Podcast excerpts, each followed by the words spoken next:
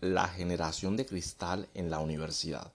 Se hizo muy famoso y muy viral una discusión a un estudiante universitario diciéndole a su profesor cómo debía este enseñarle para darle más confianza porque él se sentía nerviosito, él se sentía ansiedad ante la clase. La generación de cristal, hombres de 18 a 20, 25 años, sensibles por la presión que que se requiere pues en, el área académica de la educación. Obviamente pues la educación es así, la vida es así, es un poco exigente, está bien que te exijan un poco. No es como para que te quejes, no es como para que salgas llorando, no es tu compañera, es mi compañero, no. La generación de cristal se queja y le quiere enseñar a los profesores cómo enseñar a los profesores y qué deben enseñarle los profesores a ellos una generación totalmente vulnerable. Acá en Oriente, donde yo estoy eh, trabajando, en el área de la pedagogía infantil, a los niñitos, bebés de dos años, incluso le dan un pequeño reglazo, no, obviamente no, no maltratan al bebé, obviamente no, hombre, pero sí le dan un, reglazo en, la palma del pie cuando se portan mal. Los niños lloran unos dos minutos y luego se calman y no les pasa nada, no se traumatizan ni nada, ¿vale?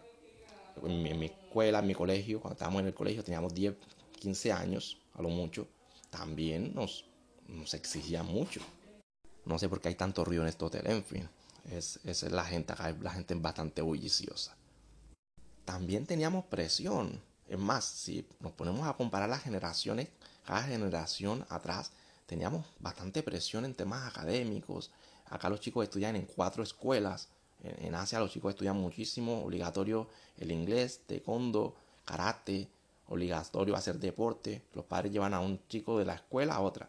Van en la mañana, van en la tarde, en la noche, hasta las 9 de la noche siguen estudiando. Es una locura.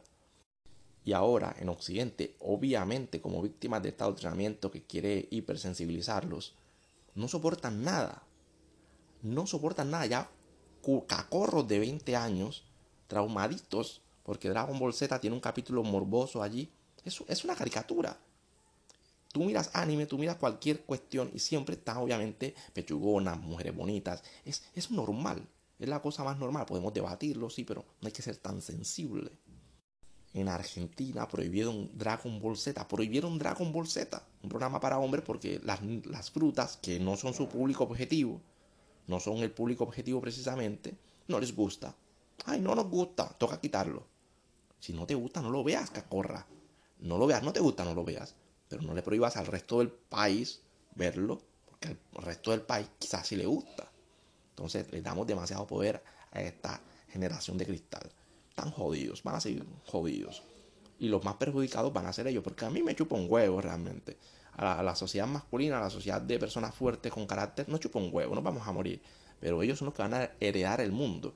¿Saben qué? Generación de cristal, háganos un favor. No se reproduzcan. No se reproduzcan.